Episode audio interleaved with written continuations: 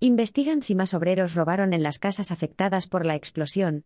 La Policía Nacional investiga si más obreros robaron en las viviendas del edificio de la madrileña calle del General Pardiñas en el que el pasado viernes se produjo una explosión de gas, y después de que tres operarios hayan sido detenidos por ese mismo delito. Así lo ha manifestado el jefe superior de Policía de Madrid, Manuel Soto, en una rueda de prensa junto a la delegada del Gobierno, Mercedes González, para ofrecer detalles de la detención de siete menores de los Trinitarios por el asesinato de un chico de 18 años el pasado 27 de abril en el distrito de Villaverde.